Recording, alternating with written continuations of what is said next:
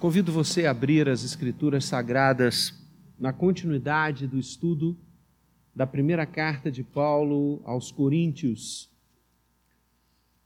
Igreja nascente na cidade de Corinto, essa importante cidade, relevante espaço cultural, comercial, social do Novo Testamento nós inauguramos os estudos nesta carta que há de nos conduzir certamente por muitos domingos.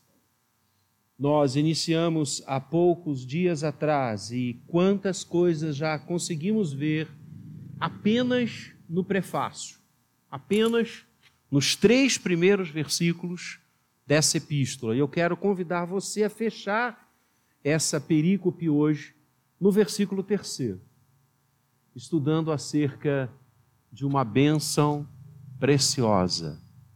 Uma bênção preciosa. Vamos ler juntos? Já está devidamente projetado ali, já oramos pedindo a iluminação do Senhor. Vamos ler juntos. Graça a vós outros e paz, da parte de Deus, nosso Pai, e do Senhor Jesus Cristo. Graça e paz. Assim, o apóstolo Paulo encerra esse início da epístola. E, na verdade, é uma prática de Paulo fazer isso. Ele usa esse binômio, graça e paz, em algumas das suas cartas. Romanos, 1 e 2 Coríntios, Efésios. Pedro fala também sobre essa expressão que tornou-se, certamente, e os historiadores caminham nessa direção, uma saudação cristã.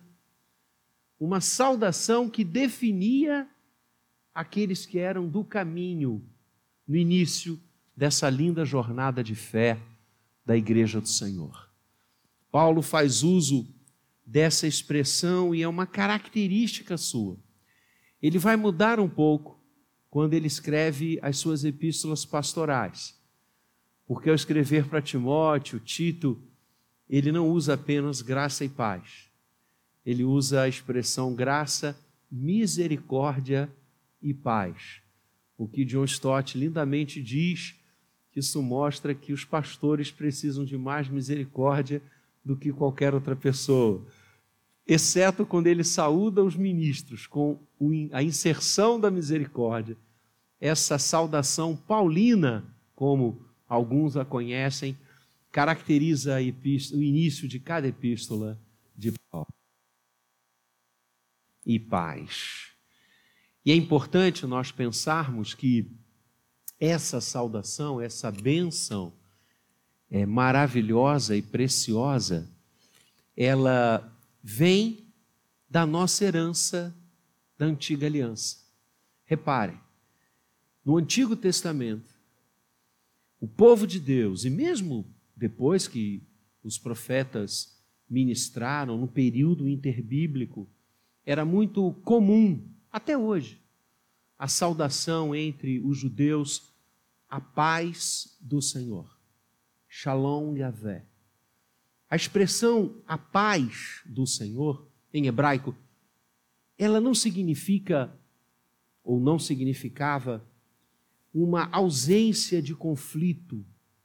Quando os judeus se saudavam com Shalom Adonai, Shalom Yahvé, eles não estavam meramente é, requerendo ou pedindo ou externando um desejo de que a pessoa que recebesse essa saudação estivesse é, é, livre de conflitos, livre de lutas.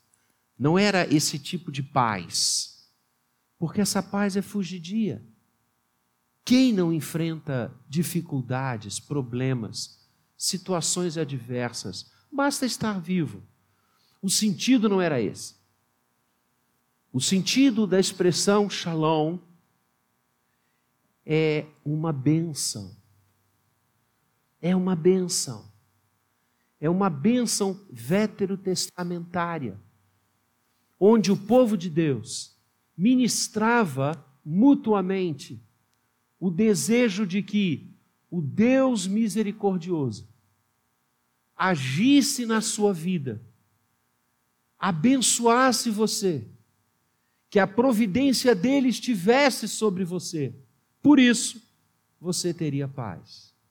Então, a expressão shalom no Antigo Testamento, insisto, não significa ausência de conflitos, mas o desejo abençoador de que o Deus de toda misericórdia agisse de forma tão bendita no caminhar da pessoa a quem você requeria e invocava a shalom do Senhor, a paz do Senhor, que ele estaria em paz.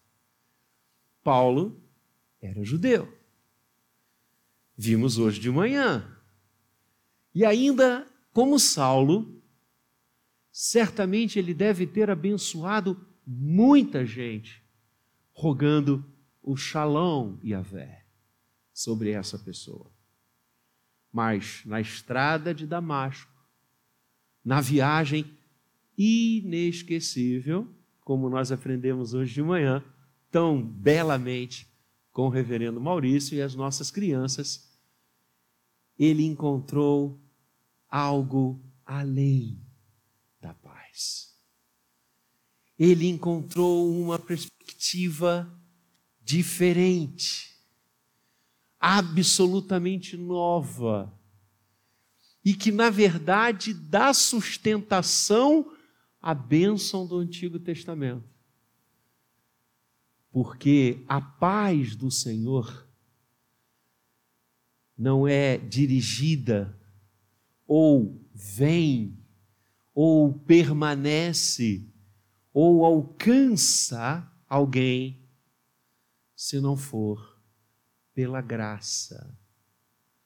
O que move o Deus todo misericordioso para abençoar você, para fazer a sua vida ser uma vida em paz, para que a providência do Eterno envolva o seu caminhar as suas escolhas, as suas opções, é única e exclusivamente pela graça.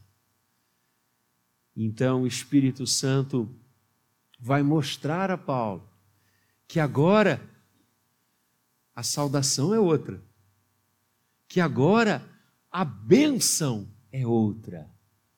Não é apenas a paz do Senhor mas agora é a paz e a graça do Senhor. Por isso é uma bênção especial. Alguns domingos atrás nós conversamos aqui sobre a graça de Deus. É assim que a carta aos Hebreus termina. E nós falávamos naquela oportunidade maravilhosa que graça é o conceito teológico que subjaz toda a Escritura do Gênesis ao Apocalipse, a palavra, o conceito, a, a, a realidade da graça de Deus é presente em todos os momentos. A graça de Deus é o agir do Senhor, é o mover de Deus. A graça é o favor, o carinho, a presença dele em tudo que ele realiza e faz. A criação é fruto da graça. A permanência da existência é fruto da graça. O fato de nós jogarmos as sementes no solo e brotarem frutas, árvores e plantas é graça. O fato de nós termos o alimento que rega a terra é graça. Mas falávamos também que a graça do Senhor, esse favor imerecido, essa presença que a tudo abarca, tornou-se corpórea em Cristo Jesus. E o mover gracioso de Deus chega ao seu clímax na manjedoura de Belém. E a graça que tão corretamente o teólogo definiu no passado, como o amor de Deus em ação vai chegar ao seu ponto maior na cruz do Calvário e no túmulo vazio. Por isso, essa bênção especial não está atrelada apenas ao Pai, como no Antigo Testamento, mas agora a bênção especial pós-Cristo, a saudação neotestamentária não se refere apenas ao Pai, mas graça a vós outros e paz da parte de Deus e também, o que, que diz aí? Do Senhor Jesus Cristo. Porque assim você tem o quadro completo. A graça em Cristo que nos foi dada, que nos foi entregue, graça que nos redime, graça extraordinária, especial que lava os nossos pecados, pela qual somos salvos. Não somos salvos por nossos atos, por nossas expressões, por nossas condições financeiras ou sociais. Somos salvos única e exclusivamente pela graça. E aqui, este conceito de graça que transborda como uma cachoeira no Novo Testamento não está ausente no Antigo Testamento. Porque quando a bênção do Antigo Testamento era ministrada, a paz do Senhor, esse conceito está ali. Porque o Senhor não abençoaria alguém, o Senhor não seria ou tornaria alguém objeto da sua providência, do seu mover, do seu existir, da sua presença naquela vida, isso significava o shalom? Porque essa pessoa era boa, correta, cumpridora das suas obrigações diante do Senhor. Pelo contrário, quando você lê o Antigo Testamento, você fica estarrecido da quantidade de vezes que Israel foi desobediente, não deu ouvidos, deu as costas a Deus cultuou outras divindades pagãs, estabeleceu práticas absolutamente divorciadas da palavra no seu dia a dia. Então, Shalom não era um ato de merecimento, era um ato da graça. Deus estava abençoando, porque Ele é gracioso e perdoador. Por isso lemos Isaías no início do culto. Ele é rico em perdoar. E esse perdão chega ao seu ponto maior em Cristo Jesus. A graça é o fundamento da paz. A graça é o espelho da paz. A graça é o motor da paz. A paz é possível. E o Senhor Jesus vai dizer: A minha paz vos dou não vou lá dou como o mundo a dá, porque é uma paz que vai e vem, mas a paz que eu der a vocês, ninguém poderá arrebatar. A paz é possível.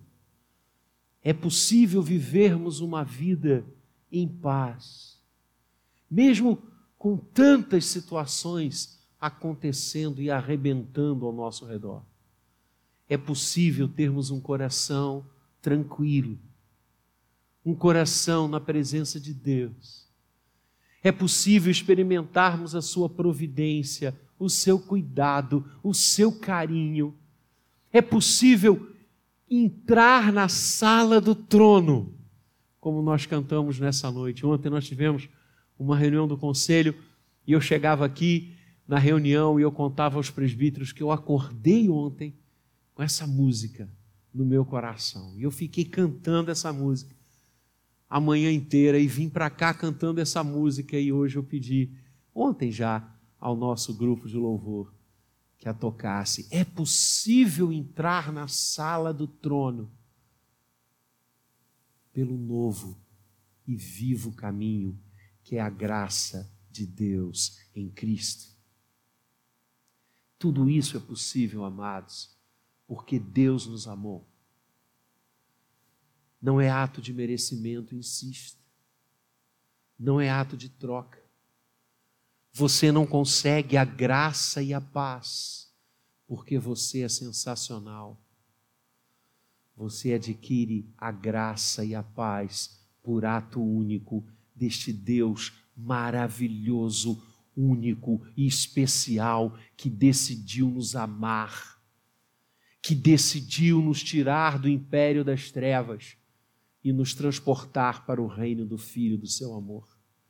Este Senhor que é sem igual, que está no trono, mas nos permite, por Sua graça, entrarmos na Sua presença e vivermos diante dele. A paz é consequência da graça. E o apóstolo Paulo, como eu disse, captou isso de uma maneira tão linda, que ele nos ensina a nos abençoarmos mutuamente com a graça e a paz do Senhor Jesus Cristo. Nós somos esse povo agora, que conhecemos a continuidade da paz, do shalom, mas somos introduzidos na esfera da caris, da graça do eterno. E é isso que deve nos mover. Nós devemos acordar de manhã e sair para os nossos compromissos e executar os nossos trabalhos, sabendo que estamos debaixo da graça e da paz do Senhor. Nós devemos tratar os nossos familiares, abençoar os nossos filhos, netos, esposas e maridos, porque estamos debaixo da graça e da paz do Senhor nós podemos mudar as estruturas deste mundo.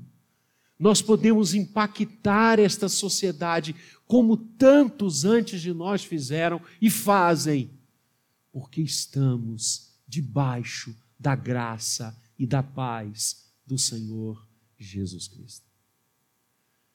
Nós devemos servi-lo aqui na igreja, com os nossos dons e ministérios porque estamos debaixo da Sua graça e da Sua paz. E ali tem vida, e vida em abundância. Nossa igreja está vivendo um momento maravilhoso. Tantas frentes de trabalho abertas. Nossa igreja fica aberta de segunda a segunda, como sempre ficou.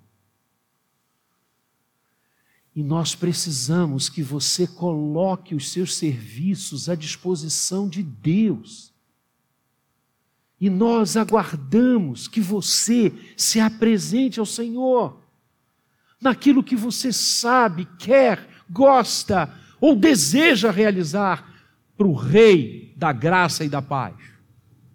O que você está esperando?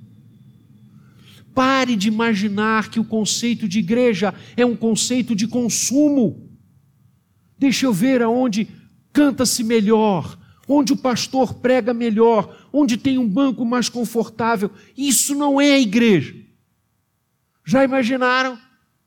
Se os irmãos do primeiro século pensassem assim, a perseguição comendo solto. Fala para mim. Nós vivemos uma época de consumo. E esse consumo da fé também se faz. Igreja é serviço. Porque eu conheço Deus de toda graça e de toda paz. Eu quero servi-lo. Como Paulo fez. E entregou a sua vida a este Senhor.